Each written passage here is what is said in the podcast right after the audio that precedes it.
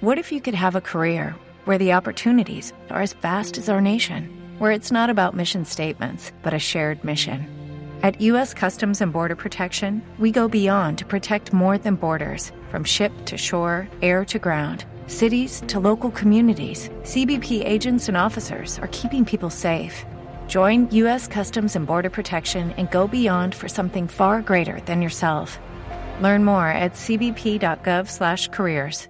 Si te gusta escuchar podcast, Audible te va a encantar. Es la plataforma de podcast y audiolibros de Amazon, con miles y miles de contenidos en español para escuchar. Añaden títulos nuevos todas las semanas, tanto clásicos como estrenos esperados, desde Patria, de Fernando Aramburu, hasta Aquitania, de Eva García Sound de Urturi, El último premio Planeta, la saga completa de Harry Potter narrada por Leonor Watling, las novelas de Sherlock Holmes leídas por José Coronado. Y también tiene un montón de podcasts exclusivos que no puedes encontrar en ningún otro sitio, de temáticas muy diferentes, mucho contenido infantil, como por ejemplo El desván de Miliki, de la mano de Emilio Aragón. Solo cuesta 9,99 euros al mes y tienes un mes de prueba gratuita o tres meses si ya eres miembro de Amazon Prime. Y por cierto, además de escucharlo con las aplicaciones en el móvil, está totalmente integrado en Amazon Alexa. Entra ahora mismo en audible.es y date de alta con la prueba gratuita. Muy buenas a todos, bienvenidos al repaso anual de los estrenos internacionales de este 2021 de Fuera de Series. Hemos querido comenzar el año con dos programas que irán parejos, uno es el que estáis escuchando ahora y otro el que vendrá la semana que viene, en donde analizaremos primero los estrenos internacionales y luego los nacionales. A partir de la semana que viene, entonces, tendréis el programa equivalente para la producción específicamente española con otras personitas que lo conducirán. Yo soy Maricho Y para este repaso me acompaña Aloña Fernández Larrechi. Hola Aloña, ¿qué tal? Hola Marichu, ¿qué tal? Encantada de estar aquí. Aquí volviéndonos locos con la cantidad de títulos que vienen y da igual lo que consultes, siempre aparecen títulos nuevos. Sí, sí, y bueno, ya podéis venir con la, con la agenda preparada. Más que nada apuntar títulos, porque fechas tampoco hay muchas, pero títulos títulos hay para todos los gustos. Efectivamente, deciros que tendréis un artículo en la web parejo en donde estarán, pues eso, cuáles son los, los, estrenos internacionales, principalmente estrenos estadounidenses, a pesar de que más adelante hablaremos de los ingleses seguro y hoy mencionaremos algo, porque si no, Aloña me muerde el cuello, que está esperando tropecientos títulos ingleses y deciros que hemos obviado cosas como CBS, FX, Hulu, etcétera, porque no sabemos aún si podrán venir o no. Eh, yo desde aquí aprovecho para pedir que por favor venga Clarisa a España cuanto antes. Pues vamos a ello porque tenemos un montón de tela que cortar. Empezamos por Apple. Eh, veamos. Fundación, la obra eh, clásica de la ciencia ficción que ya estaréis hartos de leer o oír hablar de ella, se estrenará el 12 de marzo de 2020, creada por David S. Goyer y Josh Friedman, y es una historia clásica de la ciencia ficción que llevó Isaac Asimov y que podremos ver en Apple en un par de meses. ¿Qué, ¿Qué, sabes de ella? ¿Qué ganas tienes de ella, Loña, esas cosas? Pues hombre, yo no soy muy de ciencia ficción, aunque estos años eh, ha ido aumentando mi, mi interés por el género. Y la verdad es que lo que más me atrae, lo que más, lo que más, es el hecho de tener ahí a, a Jared Harris, que bueno, nos conquistó el, eh, hace un par de años con su trabajo en. Ay. Mad Men estaba. No, la, eh, ay, el accidente nuclear, copón. Ah, de Mad Men sí que me acordaba. Eso es, en Chernóbil. Y, bueno, pues eh, la verdad es que eh, en cuanto a lo que ha podido hacer Apple, pues yo siento mucha intriga, ¿no? Porque la ciencia ficción es difícil hacerla, hacerla bien, que eh, es, es, costosa. y bueno, además han sufrido, como, como muchas de las series que se estrenan el año que viene, pues, pues el impasse propio del, de la pandemia. Y, bueno, pues eh, yo siento mucha incertidumbre, pero también mucha curiosidad y la tranquilidad, eso de saber que Yarez está ahí, que yo creo que siempre puede, puede sorprendernos y siempre hace un, buen trabajo. He dicho que se estrenaba en marzo, pero no, soy una bocazas. Eh...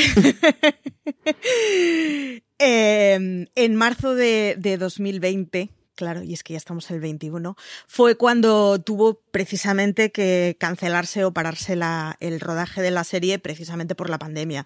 Y es que Fundación es una de esas que se supone que saldrá este año, está previsto para mm. este año, pero es uno de los títulos que se han tenido que alterar por la, por la pandemia. Eh, ya veréis que ha pasado con más de uno que se sospecha que seguirá viniendo este año, pero que bueno, que estamos aún en ello. Vamos con la siguiente, Masters of the Air ¿qué nos puedes decir de esa serie de Amazon?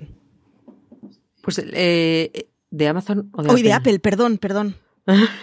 Ahora estábamos, no sabía si habíamos Madre cambiado. Mía, estoy pues eh, está producida por Tom Hanks y Steven Spielberg y Gary Goetzman. Entonces, bueno, eh, nos permite ser eh, medianamente optimistas, pues porque ellos fueron los, los autores de, de, Hermanos de Sangre, bueno, los creadores de Hermanos de Sangre y de Pacific, eh, creo que esta es una buena noticia porque eh, es, una, es una serie que se centra en los aviadores de la Segunda Guerra Mundial y la última serie sobre aviadores en la Segunda Guerra Mundial que la pudimos ver hace un par de años, Catch 22, no resultó especialmente bien a pesar de que tenía un reparto muy jugoso. Entonces, bueno, eh, seamos optimistas.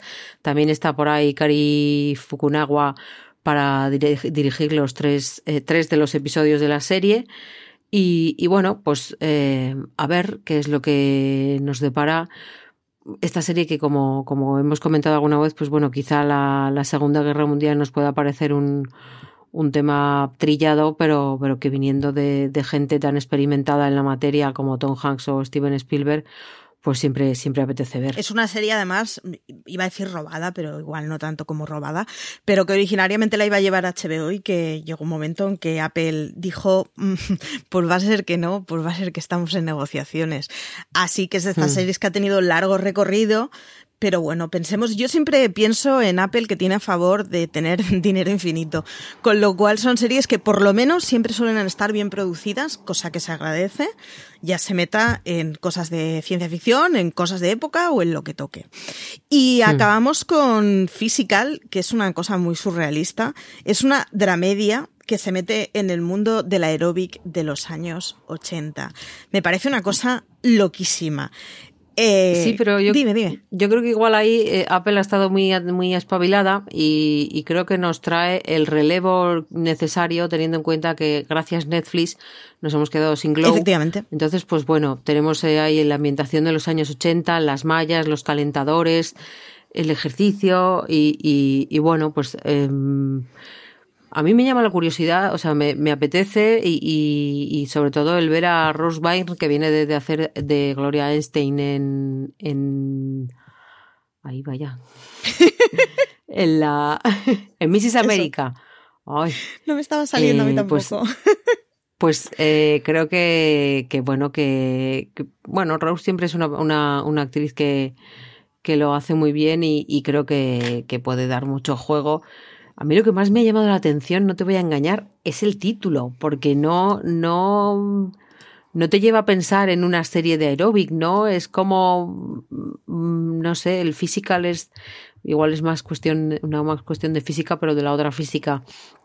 Pero bueno, eh, yo creo que puede ser interesante, ¿no? Está ambientada además en, en, en la parte sur de California. Y, y bueno, es, es, se trata de, de, una ama de casa que, que bueno, pues trata de, de buscar eh, un nuevo sentido a su vida con, con el aeróbic de por medio. Creo que también nos acordaremos mucho de Jane Fonda. Física y aeróbic a lo que me recuerdas a Olivia Newton-John. O sea, en mi cabeza la banda sonora de esa serie tiene que ser la canción de Olivia Newton-John. Ojalá mm, Apple me haga feliz, porque sería un puntazo. Yo estoy. Ah, mm, quiero ver el cambio físico. Quiero ver a ver cómo le dejan el, el pelazo, porque yo ahora mismo eso, estoy, estoy pensando en la serie y estoy pensando en Jane Fonda completamente. Entonces, pues bueno, eh, pues mira, aquí Apple nos tiene a las dos porque sobre todo lo que ha creado es mm, un, vale, con esta premisa, ¿qué es lo que vas a hacer? Así que a ver qué, nos trae, qué nos depara. Bueno, vamos con HBO y vamos rapidito porque, mm, bueno, ya veréis, es que tenemos muchos títulos. HBO eh, va a traer Mayor of East Town creo que lo he pronunciado bien, que es una miniserie que está confirmada para 2021, pero que aún no tiene fecha.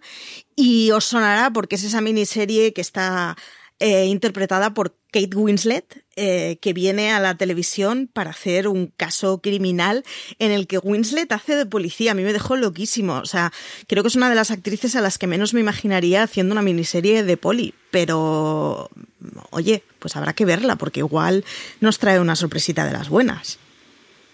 Sí, además yo creo que, que, HBO ahí ha estado muy atenta porque creo que, bueno, eh, si llegase en la primera mitad del año, por primavera o por ahí, teniendo en cuenta que este año se retrasan los Oscars.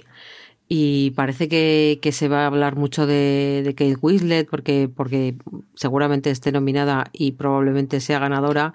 Pues yo creo que haya estado muy atenta, ¿no? Le ha salido muy bien la jugada y, y creo que, que puede generar mucha expectación sin haber hecho nada, ¿no? O sea, Kate puede generar expectación de por sí, luego ya están los Oscar y luego ya está lo que comentas, ¿no? El, verla en, un papel que probablemente no sea en el que más eh, acostumbrados estemos, pero yo todo lo que sea un thriller de HBO me parece bien y, y, creo que puede ser interesante. Sí, y además las imágenes que se han pasado de Winslet es como, uh, es otra mujer. Claro, yo es que a Winslet la recuerdo muy de jovencita, que tenía una apariencia muy de florecilla, y le ves mm. ahora y dices, no tiene nada que ver. O sea, que igual nos llevamos una grata, una grata sorpresa. Y como novedad a mí, el que sea una miniserie policíaca protagonizada por una mujer, la verdad es que ya me apetece, porque mm, a pesar de que soy muy fan de las series un poco señoros de detectives, ya empieza a tocar un poco de aire fresco. Así que se agradece. Hmm. Vamos con The White Lotus. The White Lotus es una de esas que cuando estaba buscando información me ha dejado un poco locuela, porque lo, lo definen como una sátira social que ocurre en un resort de vacaciones. Eh, me parece como una cosa muy locuela, la verdad.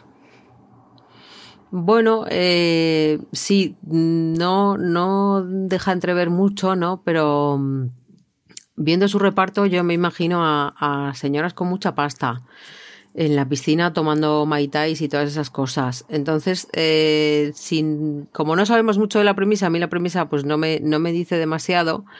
Y, pero sí que me quiero quedar con su reparto, ¿no? Porque está Connie Britton, está Sidney Sweeney, que la acabamos de ver en Euforia, está Alessandra Daddario, está Murray Butler, que le vimos en Looking.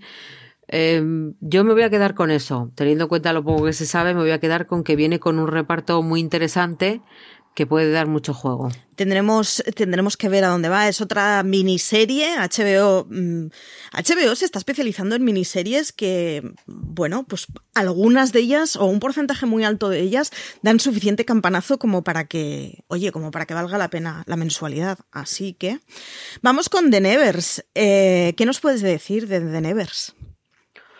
Pues mira, yo creo que de los géneros o propuestas que nos podemos encontrar en 2021, creo que The Nevers trae la más descabellada y por otra parte la que más curiosidad mm, por lo menos me despierta a mí porque eh, se trata de ciencia ficción victoriana. Es muy loco. O sea, es un mashup loquísimo y, y, y, bueno, pues eh, a ver dónde nos llevan. Está Laura Donnelly, está Olivia Williams, está James Norton por ahí metidos. Entonces, eh, yo digo sí. Eh, la fuga de Josh Whedon, la verdad es que no es precisamente alentadora. No, es una lastimica. Pero, pero bueno, em, veremos. Habrá que ver, pues, para ver, para ver si, si nos explicamos el porqué de la fuga o si se nota la fuga. Es un victorianismo extraño en donde hay unas personas que, una, unas, unos chavales que han sido tocados por un don especial, vamos, que tienen algún tipo de hmm. superpoder. Así que... A mí hasta ahí me daba pereza, pero ya cuando me has dicho lo de victoriano, o sea, los superpoderes por sí es como, uff, otra vez. Pero llevarlo a la época victoriana es como, vale, venga, pues a ver qué sale de ahí. La combinación es suficientemente extraña como para que, bueno, vamos a ver a dónde va. Eh, tenemos también escenas eh, de un matrimonio, que es una adaptación de la, de la película clásica setentera, llevada a la América moderna. A ver, no sabemos mucho de ella, más que que es una adaptación, sí que nos podemos imaginar, bueno, ya sabemos más o menos de qué va, así que nos podemos imaginar un poco de la peli de Ingar Bergman, pero vamos a ver qué nos tienen que decir HBO con ella. Sí que sabemos que está Oscar Isaac y Jessica Chastain en el, en el casting y que, hmm. que, ha sido escrita y dirigida por Guy Levy. Así que habrá que ver a dónde va. Como poco es Suena, suena sugerente y mola la readaptación de una peli que ya hemos visto sobradamente premiada y sobradamente vista por todos a una América moderna. A ver qué, qué podemos encontrar en ella. Y acabamos HBO con el reboot de Gossip Girl. Qué pereza. ¿Qué dices? ¿Sí?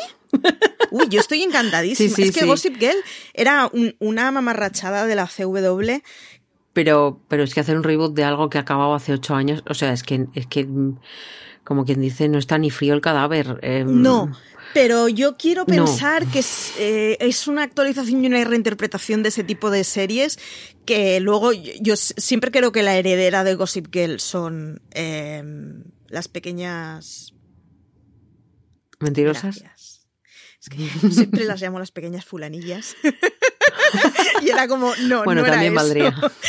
Las pequeñas mentirosas, creo que es la, digna heredera del Gossip Girl. Y yo espero una actualización del, del Gossip Girl para que coja a nuevas generaciones, porque el Gossip Girl es muy chulo, es muy... pero Gossip Girl ahora tendría que ser élite y no el Gossip Girl que vimos en su día, porque los tiempos han cambiado. Veremos qué nos tienen que traer. No se sabe mucho más de ella y la verdad es que se le tiene un poco perdido la vista, así que da un poco de miedito lo que pueda pasar, sobre todo pensando en fechas de pandemia. Pero yo tengo plena confianza en lo nuevo de Gossip Girl. Esperemos. Vamos a Netflix. Netflix eh, no tiene tantas, tantas series grandes anunciadas a la que te pones a ver. Porque muchas de las que estaban prometidas ya han sido estrenadas. Y es que Headspace, Guide to Meditation, una cosa muy, muy extraña que cuando he ido a buscar información, aparte de encontrarme con la crítica de Antonio, que ya podéis ver, lo que me he encontrado es que Headspace es una empresa angloamericana especializada en meditación. O sea que a raíz de una empresa de meditación se ha hecho una serie de animación que, ayuda al mindfulness. Mm, pasaros a ver lo que decía Antonio al respecto, pero ya la podéis ver en Netflix. Pasa un poco lo mismo con la historia de las palabrotas que se estrenó, ahora no recuerdo si el 5 o el 6 de enero, pero es el 5. Es esa cosa mm. loca de Nicolas Cage que de qué va la historia de las palabrotas. Pues eh, por lo visto, eh, se pone delante de Noguer así, de una manera muy tradicional y muy, y muy documental, y nos cuenta eh, eh, los orígenes y los usos de, de, las palabrotas. Con lo cual, pues, bueno, yo creo que más, bueno, es que es una conjunción de cosas que pueden salir bien, ¿no? Porque está toda la expectación que puede despertar Nicolas Cage con, con, con el hecho de, de palabrotas que dices, bueno, hablar de palabrotas, ¿no? Es como, como si estuviese presentando un programa de sexo, pero probablemente mucho más interesante, porque yo creo que va a dar, eh, va a hacer mucha más gracia, ¿no? En, esto igual podemos acabar comportándonos un poco como los niños, porque ¡ah! ha dicho una palabrota. Pero, pero yo creo que, que puede funcionar muy bien. Y bueno, pues la verdad es que eh, entre las apuestas originales del mes, eh, yo creo que esta se lleva la palma. Es cuanto menos muy surrealista, así que ya la podemos ver todos. Vayamos a ella. Yo pedí screeners en su día y no los tuvieron y me maldije mucho porque me pareció que era la serie perfecta para ver en Navidades. de eso se trataba, de maldecir. Tal cual. así que ya no son Navidades, pero podemos seguir viendo la historia de las palabrotas. Tenemos también eh, dos series que se estrenan hoy, que son Surviving Death Mm, reconozco que cuando he mirado de, o sea, cuando he buscado cosas de ella, mm, me ha dado una pereza increíble y es un documental sobre experiencias de personas que han sobrevivido a la muerte y la exploración de la vida tras la muerte o de cómo es el paso. No lo sé, me ha parecido muy extraño, lo reconozco, pero ya lo podemos ver desde hoy en Netflix, así que echémosle un ojo y veamos si se convierte en el próximo fenómeno o en una cosa un poquito costra y un poco, eh, en fin, Y un poco qué intensa te has puesto en Netflix. Sí, sí, exacto. O sea, no sé muy bien si es qué interesante te has puesto Netflix o nos vas a venir de, hablar de extraterrestres. No sé muy bien de qué picojea, pero vamos a verlo. ya estamos más cerca de eso. Sí. Y la otra es Lupin, que es una, bueno, básicamente es una modernización de la figura de Arsène Lupin. Es en el París eh, moderno un chaval que es inmigrante senegalés que viene con su padre. Su padre es acusado de un crimen y falsamente acusado de un crimen y el padre acaba suicidándose y esos son los cinco primeros minutos de la serie, no os he spoileado nada. Y es básicamente la historia de una venganza, de la aclaración de ese robo con una persona que se ha criado con el referente de Arsenio Lupin y que pretende emularlo. Mm, yo he podido ver los tres primeros screeners, no sé si tú has visto algo, Aloña, de ella. No. Vale, yo mm, he visto los tres primeros screeners y sí me ha parecido eh, como serie media que no viene a, explicar nada nuevo, una cosa muy interesante. Eh, Netflix presentará solo los cinco primeros episodios hoy, así que tenemos la segunda parte de la temporada para verla. Está protagonizada por Omar Sy y la verdad es que tiene su gracia. No es el serión de la vida, pero es una serie muy entretenida. Pero vamos a ver lo que tiene por estrenar. Night Stalker, The Hunt of a Serial Killer, que es un, es un true crime que ya tengo unas ganas loquísimas de verlo. ¿De qué va este true crime, Aloña? Pues este True Crime sigue los pasos de, Robert Ramírez, creo que he leído. Robert Ramírez. En cualquier Ricardo caso, Leiva Muñoz Ramírez, perdón. Eso es. Lo, primero que quiero decir es que, bueno, ya que nos han dejado sin Hunter, pues está bien que, Netflix se preocupe por, por traernos eh, la historia del acosador nocturno, que es un asesino en serie que prácticamente eh, aterrorizó a la, a la, ciudad de Los Ángeles durante todo un año.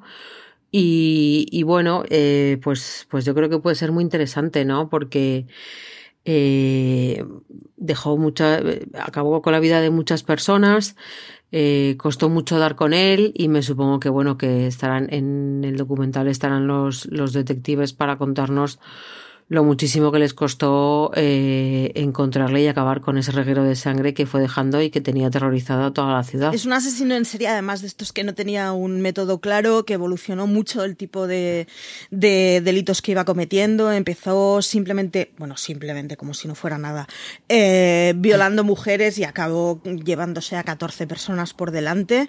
Quiero decir, fue una, una brutalidad de caso eh, que el documental puede ser, mm, en fin, muy, muy interesante. Es, yo ponía en el guion que es un caso muy propio de mentes criminales y es que llevo dándole vueltas desde que me puse a leer del tipo este porque juraría que de hecho hay un episodio de Mentes Criminales que si no está inspirado en este no anda lejos porque es mismo argumento. Así que habrá que verlo. ¿Qué más tenemos en Netflix? Pues tenemos Fate The Wing Saga, que está basado en la serie de Nickelodeon de 2004 y bueno, pues eh, por si nos habíamos quedado con ganas de más eh, adolescentes brujas, pues ahora tenemos más jóvenes brujas que van a aprender a, manejar su poder y a enfrentarse con monstruos diversos. Eh, bueno, después de haber dicho adiós a Sabrina así de aquella manera, pues no está mal que traigan un recambio. Y por otra parte, pues viene una, una cara muy conocida de, de, la televisión, Catherine Hale, con una eh, serie titulada Firefly Lane, que está basada en la novela de Christian, de Christine Hanna. Y bueno, cuenta la amistad de, de dos mujeres que han crecido juntas y que, que, bueno, pues con el paso del tiempo se vuelven inseparables. Eh, creo que transcurre en cuatro décadas diferentes. O sea que, bueno, van a, yo me supongo que contarán pues todas esas Mm, fases de la vida, ¿no? Eh, pues no es lo mismo tener 10 años que 20 años, que 30 años, que 40 años. Y, y, bueno, eh, pues a ver qué, qué pasa con la buena de Catherine, que desde que dejó Anatomía de Grey, pues la, la verdad es que la cosa no le ha ido muy bien pero bueno, pues nunca se sabe si, si esta va a ser la piedra de, toque que cambie su, su, rumbo. Yo estaba conforme iba mirando cosas, eh, se trae el 3 de febrero, por cierto, conforme iba mirando cosas iba pensando en, joder, esta es una serie que molaría con estreno semanal, que en este caso eh, yo creo que, que, le sentaría bien el estreno semanal y ir enganchando poco a poco a gente. Mm. Sí, estoy de acuerdo. Es una lástima que, Netflix se case, salvo excepciones, con el modelo toda la temporada de golpe, porque hay en momentos, y yo creo que este es uno de ellos, en que a la serie le sentaría muy bien y tendría mucho más recorrido. Pero bueno, mm. nos tendremos. Yo creo que, que, deberían de, darle una pensada, ¿no? A, a, quizá ciertos géneros o ciertas producciones, pues el, el olvidarse del atracón y decir, pues mira, pues te voy a tener aquí toda la semana. Que luego además el atracón te lo puedes dar tú por tu cuenta, o sea, no tienes más que esperar a que, a que termine la serie y te la ves toda entera. Pero yo creo que lo que dices tú es, es muy, es muy cierto, ¿no? Eh, em, hay series que, que ganan con, con la pausa o que se merecen esa pausa para, para, ganar atractivo y audiencia, y esta podría ser una de ellas. Vamos con Shadow and Bone. Mm, a ver, ¿tú, has leído algo del Grishaverso? No. Vale. Eh, bien, cojo el micro. Cuéntame, ilústrame. Ley Bardugo es, es, es, una tipa que, de estas que está muy mal de la cabeza, que creó un universo enorme que se llama el universo de Grisha, que de hecho todo lo que ha publicado hasta el momento, salvo la novena casa, que es su última novela que ha salido justo a finales de 2020, todo lo anterior que ha publicado es precisamente del universo de Grisha, tanto en novela como en relatos. La primera, trilogía se llama eh, Shadow and Bone y básicamente son tres novelas que transcurren en un lugar en Rusia, no es Rusia, pero viene a ser un territorio... Pero hace mucho frío. Sí, viene a ser un territorio donde hace mucho frío, en donde, de hecho, si ves la primera edición, al menos que trajo Hydra a España, toda, toda la iconografía y toda la estética era muy, muy rusa completamente, pese a que luego tiene sus propios mapas que funcionan independientemente, o sea, no está planteado en un universo real. Es una historia mm, de fantasía, es una historia que tiene un mundo enorme. A mí la trilogía inicial me pareció demasiado middle grade, digamos, para la oscuridad que podía eh, tener con ella. Vamos a ver en qué se queda la serie. La serie vendrá para primavera, está en principio dicho abril. Mm, en el momento en que esté yo empezaré a hacer spam de ella, o sea, porque es de estas que la estoy esperando con muchísimas ganas. Precisamente porque el universo me pareció una barbaridad. Yo he leído solo la trilogía inicial, la verdad, pero el universo es fantástico, es la historia de, dos hermanos que se crían en o de, de, dos chavales que se crían en un, en un orfanato, que tienen poderes oscuros tras de ellos y que se convertirán en dos personajes que ella sobre todo tiene poderes y se convertirán en dos personajes claves para, bueno, pues lo clásico del enfrentamiento del bien contra el mal. Y, y está llevado, las, las piezas claves van a ser dos chavales que ya estarán creciditos, no serán dos niños, pero a los que, bueno, de alguna forma eh, nuestros protagonistas son jóvenes, es por lo tanto una historia de young adult, así que, que os invito a verla. Estará protagonizada por Ben Barnes de Westworld y de las Crónicas de Narnia y es de estas que tiene mucha chicha. Eh, deciros que ya podéis ir leyendo la trilogía inicial si queréis, está en España editada por Hydra y además tiene multitud de relatos a su alrededor, de eh, biologías posteriores, de, o sea, como os guste, es uno de esos universos infinitos. Y hasta aquí llega mi brasa. Nos has puesto deberes, ¿eh? Sí, sí, es que de hecho yo me, yo me, la leí en su día acogida de la biblioteca y literalmente he estado mirando hoy en el catálogo de Gigamesh si les quedaban cofres de la trilogía. O sea que es de las que me acabaré comprando este año seguro para poderla empapar bien y seguir bien la serie. Esperemos que resulte mejor que lo que hicieron con Cazadores de Sombras, porque yo no olvido y espero una exacto, espero una serie a la altura del universo que tienen delante. Si Netflix lo hace así, puede ser un serión del copón y si no nos quedaremos con una cosa más descafeinada, tipo un maldita o una cosa así, pero espero que no pase y que esté muy bien. ¿Qué más tenemos? Mm. Pues está Masters of Universe Revelation, eh, que es la continuación de Masters of... ah, no, no se puede llamar igual. ¿Es una continuación o no es una continuación? Yo aquí no tengo muy clara. Eh, no, no es una continuación. Es una serie nueva que cuenta el, el, cuento épico de He-Man y la batalla contra el Skeletor. Eh, obviamente es animación. Y, bueno, pues eh, esperemos que Antonio nos tenga bien informados de, de, esta producción, que la verdad es que creo que, que se espera con, con mucha expectación. Y por otro lado tenemos otra adaptación. Eh, yo creo que deberíamos hacer otro, otro programa de libros que tienes que leer antes de ponerte a ver series. Que es eh, Behind Her Eyes, que, que, bueno, está basado en la novela de Sarah Pimborough y protagonizada por Simona Brown y cuenta la historia de una madre soltera que conoce a un hombre casado y bueno, pues según le va conociendo la cosa, pues, pues la historia va, va cambiando, ¿no? Eh, yo debo decir que cuando he leído la sinopsis me ha recordado a Gypsy, que entiendo que igual es un nexo, igual es que la cuestión psicológica me ha dejado ahí un poco tocada, o, pero me ha recordado a la, a la fracasada serie de, de Naomi Watts, que espero que obviamente... Em, eh, acabe mucho mejor. Entiendo lo de la, relación psiquiátrica porque esto es, me, he saltado.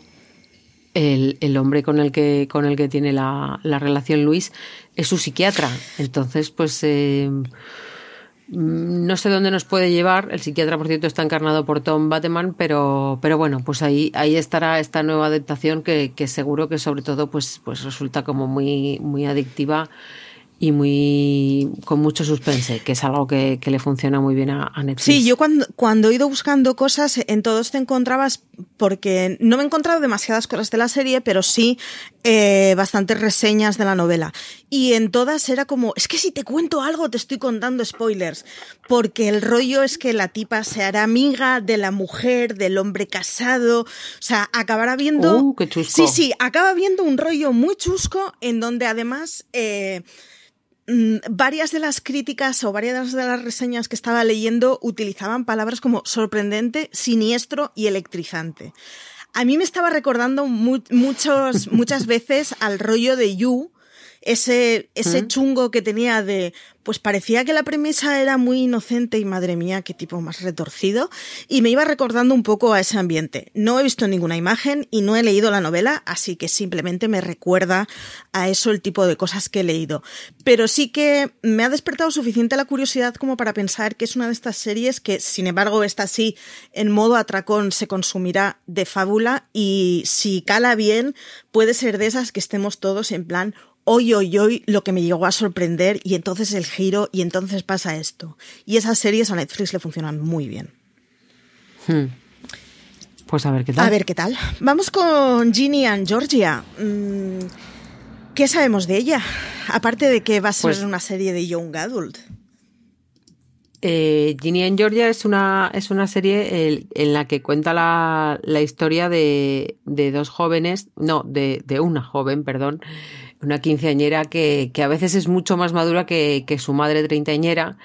Y bueno, pues eh, yo me supongo que será una, una dramedia, eh, o sí, mucho pinta de drama no, no tiene. Y bueno, pues va a contar un poco la, la historia de, de, Georgia que quiere echar eh, raíces en, en Nueva Inglaterra y darle a, su familia una vida normal, a pesar de que, bueno, pues eh, es una señora bastante pintoresca y, bueno, pues eh, supongo que todas estas rarezas pues acabarán trayendo sus problemas. Eh, bueno, puede ser una cosa entretenida de ver, un pasatiempo y, habrá que ver a, a, dónde nos lleva. La showrunner es Debra J. Fisher, que cuando me he puesto a buscar quién era esta buena mujer, me he encontrado que había sido guionista de espera, arregle, o sea, agárrense a la silla, alias, ¿vale? OC, bueno, y mentes criminales o sea, me ha dejado descolocadísima, porque me he puesto a mirar el, bueno, vamos a ver quién es el showrunner para ver qué tipo de cosas ha trabajado y cuál es mm. el, el espíritu que puede tener o a qué nos puede recordar y es como alias, OC y mentes criminales. Vale. Sí, es un mix Me despierta muchísimo la curiosidad, mucho más la figura de ella que el propio argumento que, bueno, del que sabemos poco y que siendo una serie de Young Adult, pues nos podemos imaginar un poco de qué pelo va, pero si no tiene grandes giros, pues igual no va a ser la gran serie de la temporada. Pero sin embargo, cuando miras la showrunner es como, bueno, esta señora viene a hacer cosas muy distintas, así que no tenemos ni idea de qué nos va a venir. Hmm. Inventing Gana, Shonda Rhimes, Shonda Rhimes para Netflix. ¿Qué nos cuentas? Porque no olvidemos, no olvidemos que Bridgerton es la primera de Shonda para Netflix, pero la serie, o sea, la serie es suya, pero la historia no es suya, cosa que sí pasa con Inventing hmm. Gana. Sí, por fin, por fin Sonda vuelve a la televisión desde el final de Scandal, porque no, no había escrito ningún episodio desde entonces. Y bueno, eh, se va a centrar en, en, una timadora que se hace pasar por una heredera, heredera alemana para introducirse en el mundo de la alta sociedad neoyorquina. Mm, yo debo reconocer que la premisa así de primeras estoy, estoy viendo a, a Kerry Washington porque, porque sí que me tiene un aire de, de así como de, de superioridad mmm, extraño. Pero bueno, eh, luego eh, sí que os puedo contar que está ahí metida Julia Garner, que va a ser la, la protagonista, y creo que con esto gana atractivo, ¿no? Porque Julia Garner ha hecho un papel muy bueno en, en Ozark los últimos años y creo que, puede ser muy atractivo verle en esta, en esta faceta de timadora y sobre todo verla con, con gente como Anna Chumsky, como la Verne Cox, Kathy Lowes, o sea que, que hay mucho mucho coprotagonista que creo que añade añade jugo a la, a la serie y bueno pues a ver a ver si la expectación no, no, no nos acaba matando pero la verdad es que es que yo creo que, que puede dar mucho juego y que, que, tiene avales para ello. Con estos nombres, malo será que Shonda no hile una serie que por lo menos nos enganche. O sea, viene con, con, con unas presentaciones que dices, hombre, pues mmm, en fin, algo de campanazo debería dar. Y a iba ver. a decir que cerramos, pero no, lo que pasa que sí que es la última de la que sabemos bastantes cosas o relativas cosas, que es Sandman. Y es que los cómics de Gaiman que se escribieron entre finales de los 80 y principios de los 90 serán estrenados, si todo va bien, eh, a finales o en la segunda mitad de este año. Así que Sandman es un clásico de los cómics. A estas alturas creo que no hace falta que os digamos mucho de ella. Son unos cómics del copón. Si no los habéis visto, echarles un ojo. Es suficientemente clásico como para que lo podáis encontrar en mogollón de bibliotecas. Tiene unas ediciones maravillosas además. Y si os toca la lotería, porque es de estas ediciones que es cierto, como son cómics y además de bastante mmm, dimensión, sí que es verdad que los ejemplares son carillos, pero los encontraréis en las bibliotecas. Y es Gaiman. Yo es que todo lo que haga Gaiman me da igual. Yo se lo compro todo. Mm, confío mi vida en ese señor. No puede haber un escritor con más exapil, que escriba mejor, que tenga historias más buenas y además era muy coleguita de Pratchett, que eso siempre suma puntos. Hmm. Bueno, a ver cómo, cómo sale, ¿no? Eh, la adaptación de American Gods empezó muy bien y luego fue, perdido, fue perdiendo Cierto.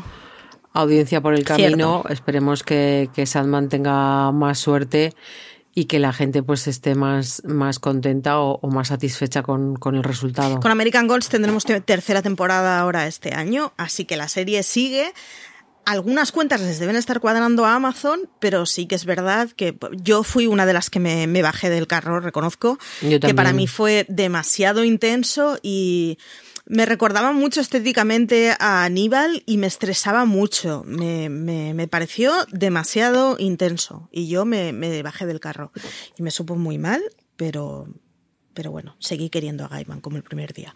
Y cerramos con tres títulos de los que en realidad sabemos muy poquito, eh, sabemos que Netflix está trabajando en ellas, podemos deducir que vendrán para 2021, pero realmente sabemos poco, que son Resident Evil, la adaptación del videojuego que luego tuvo sus pelis y que toda la pesca, que está producida por Andrew Dabb, el tipo de Supernatural, Vikings Valhalla, de la que lo único que sabemos es que es la secuela de Vikings, así que podemos saber que serán señores que se duchan muy poco, muy eróticos y que se pelean entre ellos. Esto ya lo podemos asegurar.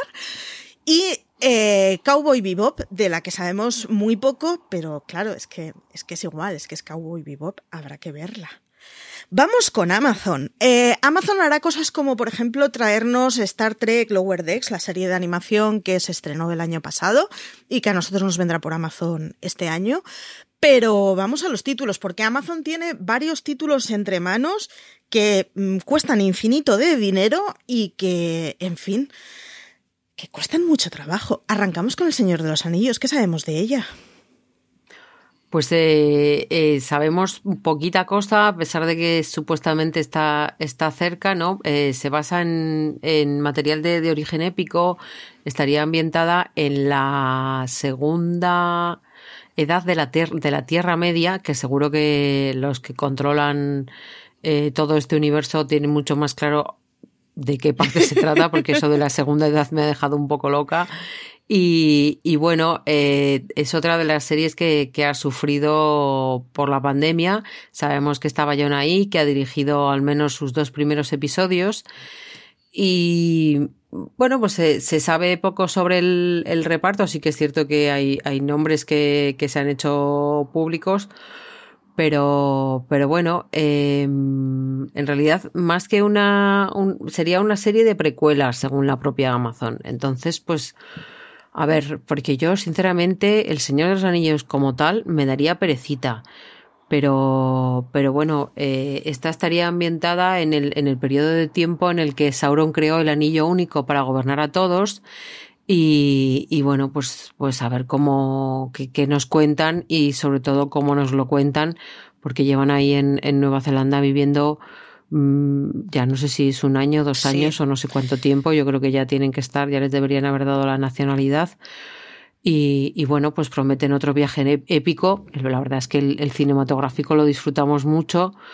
Mm, me pasa un poco como con Gossip Girl, ¿no? Yo creo que no ha pasado tanto tiempo como para que tengamos ganas, pero, pero bueno, pues, pues igual se hacen las ganas y ya está. Yo compro completamente, pero porque tengo que reconocer que Tolkien conceptualmente me da mucha pereza sus adaptaciones cuando pienso en ellas, pero luego las veo todas y las disfruto todas.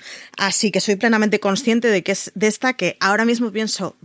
Qué pereza volver a la Tierra Media y que cuando venga estaré en plan, oh Dios mío, Bayona dirigiendo la Tierra Media. Estoy segurísima. O sea, voy a ser fan número uno a pesar de que me da toda la pereza, porque me pasó con el Hobbit, me pasó con el Señor de los Anillos en su día, me pasaron con las versiones extendidas, con los 10.000 documentales de los rodajes en Nueva Zelanda, me los comí todos. Así mm. que cuento con ellos. Hay una cosa que mosquea mucho y es que cuando te pones a buscar información suya, aparece que Bayona grabó los dos primeros episodios, pero que luego se hizo una pausa. En algunos lugares lees que se hizo una pausa por el COVID, en otros lugares mmm, he visto una serie, o sea, una frase muy mosqueante que es que se hizo una pausa para ver cómo habían ido los rodajes y qué se había hecho hasta el momento. Que dices, no sé, es que eso se están cuestionando. Uy, fiscalizando. ¿Fiscalizando? Fiscalizando el, el, o sea, el trabajo de, de, del personal, quiero sí, decir que, que, han estado ahí. Sí, eh, sonaba un poco extraño como nos tenemos que hacer un parón y replantear las cosas. Es decir, realmente simplemente eh, en el artículo en que lo leí fue una figura retórica que utilizó el, el que escribía el artículo en lugar de decir pandemia por enésima vez o es que ha habido un parón y una crisis creativa de por medio, no lo sabemos. Lo que sí sabemos es que los dos primeros episodios están dirigidos por Bayona, que son los que ya deberían estar eh, dirigidos, o sea, grabados, pero no se sabe más. Y es una de esas series que llevan muchos años dando tumbos y dando historias, así que tengo miedito, tengo mucho miedito. Pero como me pasaba con Apple, vamos a pensar que Amazon tiene dinero infinito y que puede hacerlo. Vamos a, vamos a mm, confiar en el capitalismo y en todos los recursos que le hemos regalado a Amazon. ¿Cuál es la siguiente serie, Aloña? Pues la siguiente serie eh, es una buena noticia que me has dado hoy porque yo la verdad es que desconocía esta adaptación y, me ha hecho mucha ilusión, así como me puse muy triste cuando cancelaron la adaptación de Americana, pues, pues me hace mucha ilusión saber que el ferrocarril subterráneo de Colson Whitehead va a tener una adaptación televisiva eh, recordemos que es un libro que ha obtenido recientemente el premio Pulitzer y el National Book Award, que es como llevarse lo gordo de lo gordo de la literatura de Estados Unidos. Y bueno, va a dirigir eh, Barry Jenkins y nos va a contar la, la, historia del ferrocarril subterráneo, que es la historia de, de una agrupación abolicionista clandestina del siglo XIX que ayudaba a los esclavos a huir hacia los estados libres del norte y de Canadá. Eh, yo creo que va a ser una, una historia épica eh, que, bueno, en la que seguro que, los personajes sufren mucho porque todos esos traslados, todas esas huidas se producían normalmente de noche y en los meses más fríos por aquello de que, de que nadie saliese a descubrir a, a todos aquellos que trataban de huir. Entonces, pues, pues bueno, eh, es eh, un episodio histórico real de la historia de, Estados Unidos en la que pues se cuentan eh, cosas que mm, durante mucho tiempo se creyó que era una leyenda, pero que luego se descubrió que era verdad, ¿no? Eran la red de estaciones secretas que se unían por, por túneles y por raíles subterráneos que cruzan todo todo el país luego cuando llegabas a algún lugar también había gente que colaboraba contigo y, o, con, con, los, con los que huían, con los esclavos y te escondían en sus sótanos. Y, bueno, yo creo que yo la verdad es que ahora mismo pienso en ella y pienso en un serión, así que espero que, no nos decepcione. Yo tengo que reconocer que es de estas que posiblemente no vea, pero tengo una gran crisis con las historias de los esclavos negros y es que las digiero súper mal. Las leo bien porque me las voy reservando en momentos en que pueda leerlos, y, pero es de estos temas que es talón de Aquiles y me ponen malísima de la muerte. Así que en mm. estas creo que me limitaré a leer las críticas. Eh, las siguientes, eh, Daisy Jones and the Six, suponemos que en castellano se llamará como se llama el libro eh, editado por Blackie Books, que es Todos quieren a Daisy Jones, que es de Taylor Jenkins, que Taylor Jenkins es esta señora que lo ha escrito todo en el mundo, porque es la que tiene los siete maridos de Belingubo bastante recomendable. Por siempre felices, quizás en otra vida. Es una, por siempre unidos. Es una escritora de un montón de historias eh, románticas. Iba a decir, pero luego cuando lees, por ejemplo, Los siete maridos de Evelyn Hugo, es mucho más que ello. Y todos quieren a Daisy Jones. Yo no lo he leído, pero os tengo que reconocer que mientras escribía el guion la he comprado, así que la leeré y que es de estas novelas que editó Blackie Books y a mí en general que editó Blackie Books eh, ya me sirve como garantía de éxito, no lo puedo evitar. Tiene muy buena pinta. ¿eh? Tiene muy buena pinta, la edición es una preciosidad. Ahí hay música de por medio. Hay música de por medio, efectivamente. Sí, y, tiene muy, muy, muy buena pinta. Así que ya os digo, yo, eh, desde estas que he tenido las manos varias veces y ha sido de, ¿me lo llevo o no me lo llevo? Y hoy cuando escribí el guion he decidido, me lo llevo. Así que vendrá a mi casa próximamente cuando quieran enviármelo desde la librería. No pasa nada, tengo paciencia, pero lo veremos. Y por, iba a decir por último, pero bueno, vamos a decir penúltimo porque nos pasa un poco como nos pasaba antes y es que hay un título que no tenemos, no sabemos mucho de él, pero bueno, eh, y es que para empezar, Invencible em, será, es una adaptación del cómic de Robert Kickman, parece ser que vendrá este año, donde un adolescente descubre que su padre es un superhéroe, así que vuelve a ser una serie de superhéroes, aunque con una vueltita nueva. Veremos si viene este año. Y por último, Amazon tiene, lo que pasa es que Amazon lleva teniendo esto eternamente, que, y hablamos de la rueda del tiempo, que la rueda del tiempo, si no lo sabéis, es esa historia que tiene algo así como 7 millones de volúmenes, 7 millones no, acabo de escribirla Sanderson, los, creo que son los últimos dos volúmenes que escribió Sanderson, pero es una historia de estas mm, fantásticas, con fantásticas me refiero a del género fantástico, em, históricas que están reeditando ahora Minotauro. Son, creo que son 14 volúmenes, si no me equivoco. Minotauro va, creo que por el sexto o quinto de la reedición, así que los tendremos todos.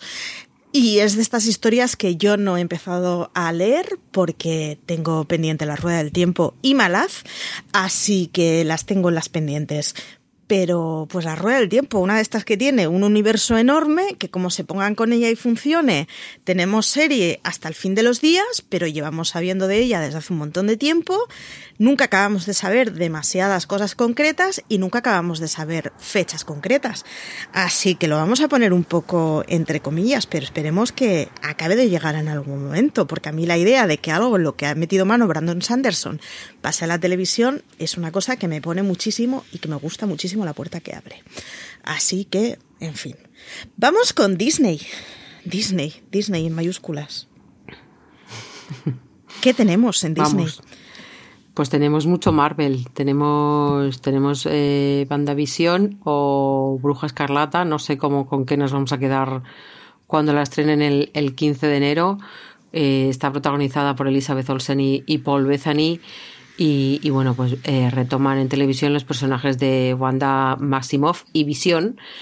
Eh, es la primera serie de Marvel de Disney y, bueno, eh, pues el 15, el 15 de enero, ya lo he dicho, ¿no? Pues el 15 de enero. El 15 de enero eh, arranca dando WandaVision y mm, hasta verano tenemos series de Marvel. Qué ilusión, ¿no? Yo, mira, después de mi reticencia con el mandarina, por cierto, los, oye, el mandarina, oye, un respeto. Los Reyes Magos han traído a esta casa al, al, al monstruito ese de ojos súper mosqueantes, así que ahora tengo un Grogu en el cabecero de mi cama que dices, en fin. Eh, después de haberme resistido a eso, he decidido que con Marvel me voy a unir desde el principio porque así por lo menos no generaré odio en mí y ya si no puedes con ellos, únete. Así que pues arrancamos con Bruja Escarlata, barrio residencial de los años 50. Yo reconozco que el tráiler me ha gustado mucho, mm, tiene mucha coña y me parece que puede tener mucha gracia. Básicamente es un matrimonio de superhéroes intentando mantener sus poderes en secreto. Eh, es que a mí, claro, si me pones el, el Sproul estadounidense, eh, yo ya caigo ahí. Mm, de cuatro patas siempre. Así que arrancamos con WandaVision, enlazamos con El Soldado de Invierno, que ya tenemos primer tráiler y primeras imágenes, que son de estas historias que ya hemos arrancado y hemos heredado de Capitán América y que ya, pues los que sois devoradores de cómics o de las pelis de Marvel, ya sabéis de qué va, que acabará, empezará el 19 de marzo y acabará en mayo y empalma con Loki. ¿Qué sabemos de Loki? Además de que mm, está protagonizada por el señor que ha hecho la mejor actuación de Umbrella. Eh, Tom Hiddleston hablamos. El dios. pues eh, va a ser un thriller criminal. Yo creo que de las tres puede ser la que más me apetezca. Eh, mm, no voy a confirmar que la culpa de todo yo la tenga Tom Hiddleston. Pero, pero bueno, eh, sí, va a ser gran parte. Y, bueno, pues eh, tenemos un, reparto muy interesante, ¿no? Está por ahí Richard. Grant, está Gugu en Batarrau, que la, que la hemos visto en, Netflix también, está Owen Wilson. Eh, llega en, mayo, en el mes de mayo, porque como decíamos, las van empalmando una detrás de otra para que no te puedas pensar eso de, suscribirte. Y, la verdad es que, que pues eh, tiene muy buena pinta porque eh, es un personaje que, que siempre ha, ha resultado, ha tenido mucho éxito en el, en el universo, ¿no? Entonces, pues bueno, a ver cómo, cómo lo desarrolla Hiddleston después de, siguiendo con, con su faceta televisiva, que ya pudimos ver en, en la serie. Ay, ahora se me ha olvidado que ya pudimos ver eh, en, la televisión previamente. intentando hacer memoria y lo vamos a dejar como en la televisión previamente, porque a mí tampoco me está saliendo y, y la vamos a liar. Em, y acabamos, esto empieza en mayo, tendremos un par de meses, una cosa así, y para otoño se estrena Hokey, que en mi cabeza, eh, Ojo de Halcón siempre ha sido el Pucci, reconozco que sé poco de Super. Pucci es el personaje de los Simpson que meten con, con, el ratón y el gato a hacer de tercero y que resulta ah. ser un. Pues así como un tercero que no tiene mucho argumento. En mi cabeza siempre ha sido eso, pero reconozco que soy muy, muy cazurra en superhéroes. Así que le daremos eh, un voto de confianza, a pesar de que por el momento sabemos poco de la serie. De todos modos, si os hacéis a la idea, estamos arrancando con Bandavisión ahora en breve y estamos diciendo que esto va para otoño, así que prácticamente todo el año que viene tendremos series de Marvel. Y si recordamos eh, la rueda de prensa o el evento de Disney de hace, iba a decir unas semanas, pero yo creo que ya va por encima del mes. Exacto, el tiempo pasa. Em, intuyo que es que lo que nos quieren decir es que 2020 estará a petar con Marvel, o sea, 2021 estará a petar con Marvel, y cuando estemos acabando 2021 y estemos pensando que nos vamos a dar de baja Disney, volverá a Star Wars. Así que intuyo que por ahí irá, nos volverán a secuestrar y así conseguirá Disney que nuestra mensualidad siga eternamente. Pero no todos son series americanas porque aunque más o menos con esto dejamos el repaso de estrenos eh, de este año, tendremos un programa la semana que viene con los españoles, como os hemos dicho. Vamos a repasar no de los europeos, porque es que es abrir un melón infinito y yo ya me he vuelto loca con el guion de las, de las americanas y ya de verdad que he acabado muy en modo histérico, pero sí vamos a repasar algunas de las británicas que vienen, porque aquí Álvaro Nieva nos hizo una búsqueda de un par de articulillos y un par de cosas de listas de series británicas que venían y la señora Aloña está planteándose em, decir que no al Brexit, que se va al Reino Unido y que se da de alta en el servicio de la BBC. si pudiese ya mismo, no te voy a engañar. Eh, es que todo tiene muy buena pinta. Es que hay muchas cosas muy apetecibles. Aparte de que todo lo británico suele salir bien, lo cual es como, como un seguro, porque dices, es menos probable que, pierda el, tiempo que con otras cosas. Pues mira, es que el, el, menú ya empieza con la posibilidad de que haya una vuelta al mundo en 80 días protagonizada por David Tennant. Entonces, a partir de ahí, eh, ¿quién necesita más? No está claro eh, que, que, pueda estrenarse este mes por lo, por lo que hemos comentado ya previamente, ¿no? Por culpa del coronavirus y los, y los parones que ha tenido. Pero, pero bueno, ahí está David Tennant haciendo de Phileas Fogg y, y, a mí pues eh, es que me, me, llama del todo, entonces pues muy bien, pero vamos que, que, que, hay propuestas para todos los gustos. Está una, una producción titulada Anne que, que viene con, con, la, con, eh, el atractivo de ser una serie que, que va a contar el, el, desastre de Hillsborough, ¿no? El, el día que, que murieron 96 eh, hinchas del Manchester y bueno, pues va a contar la historia real de, de Anne Williams por la, por la justicia de su hijo adolescente y de todas las víctimas de este desastre tan conocido por los amantes del fútbol. Y que además pues, la van a eh, hacer la gente que hace Line of Duty, que yo, mm, o sea, me metes el nombre de cualquier persona que haya salido, intervenido, creado Line of Duty y compro. Ya empezamos por ahí. Tú y yo vamos a tener que hacer un día un podcast sobre, sobre este enfrentamiento porque es que a mí no me gusta Line of Duty. A mí me gustan mucho las series británicas, pero no he cogido, no, no, no me ha ganado la Line of Duty y no sé por qué y me siento muy fuera de todo, pero bueno, dejémoslo para otro momento. madre de Dios, eh. shame. Yo soy ultra fan, es de las, o sea, soy, soy muy, soy muy poco fanática de series y esta es una de esas series en que periódicamente busco en Google si se saben noticias nuevas. En plan, necesito hmm. más cosas. Sabemos que grabaron después de la pandemia, eh, por cierto pues precisamente Jed Mercurio eh, ha sido productor de, otra serie, de Bloodlands, que, es el nuevo drama criminal de la BBC, que está protagonizado por James Nesbitt, que, hemos podido ver en, The Missing y Cold Feet, y en el que, bueno, pues va, va a interpretar a un detective que investigará un, un, caso sin resolver, ¿no? Entiendo que todo esto ya no suena a, vale, no hay nada nuevo aquí, pero es que no me importa porque los británicos hacen muy bien esto. Entonces, pues que nos den todos los que quieran porque apetece muchísimo. Sí. Eh, también tiene otro proyecto la directora de, de Sex Education, Alice Seabright, que es una serie que se llama, se titula Chloe y es la historia de Becky, que bueno, que se obsesiona tanto con la muerte de un amigo que, que adopta una identidad falsa para descubrir la, verdad sobre, sobre esta muerte, ¿no? Eh, hay muchas más eh, producciones con, con, nombres muy conocidos, porque, por ejemplo, eh, la gran Olivia Colman también tiene una serie nueva.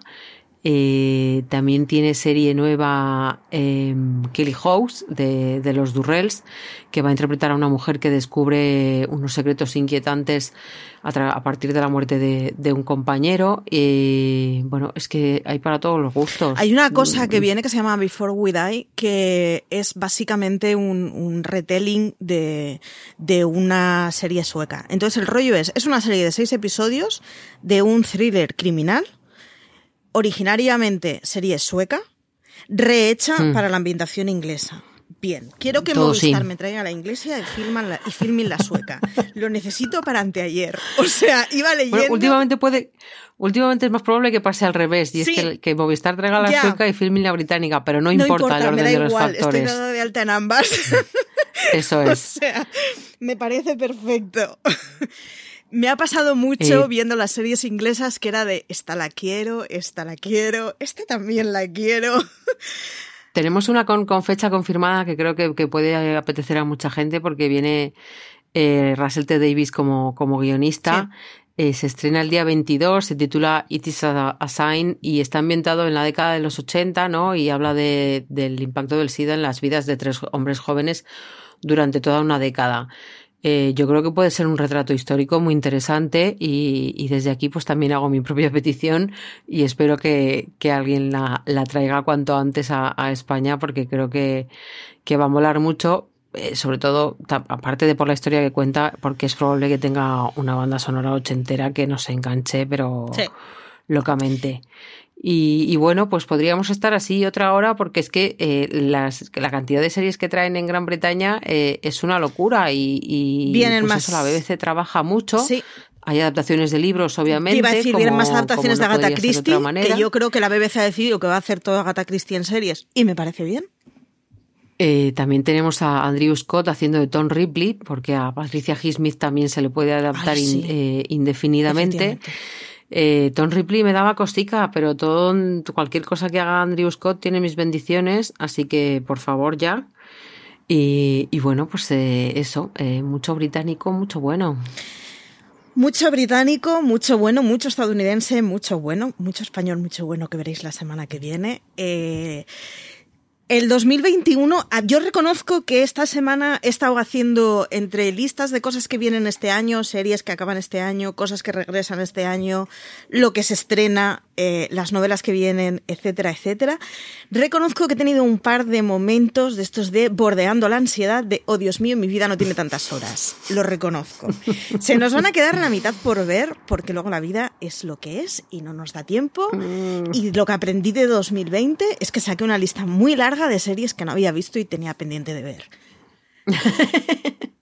Pero es la vida. Aparte de otra muy larga de series que también habías visto. Sí, eso sí, exacto. Ah, Pero es la pues vida, es lo que toca. Tocará seleccionar, tocará repartirnos entre nosotros para que nos vayan contando, tocará engancharnos y tocará hacer que unos sean unos y otros conejillos de indias para ver cuáles de estas funcionan de verdad y así que podamos ver nosotros. Así que nada, estos conejillos de indias se, se despiden. Te recomendamos eh, todo el paquete de series de contenidos que hicimos para acabar el año, que había mil listas, pero si ahora miramos este año, vienen también, ya hemos empezado con varios de los artículos, pero van a venir más, de cuáles son las series que van a llegar este año, para que podamos hacer nuestra lista de deseos y apuntar en nuestra pizarrita cuáles quieren, o sea, cuáles van a venir. Yo hago aquí públicamente acto de voluntad de verme las, todas las de Marvel, así que vamos a empezar con WandaVision baja densidad de los años 50 estadounidense, ya me tienen, tráiler en blanco y negro, me tienen. Vamos a empezar con ella y veamos a dónde van. Así que nada, deciros que, que os recordamos que a todo esto faltan FX, CBS, todas las eh, networks.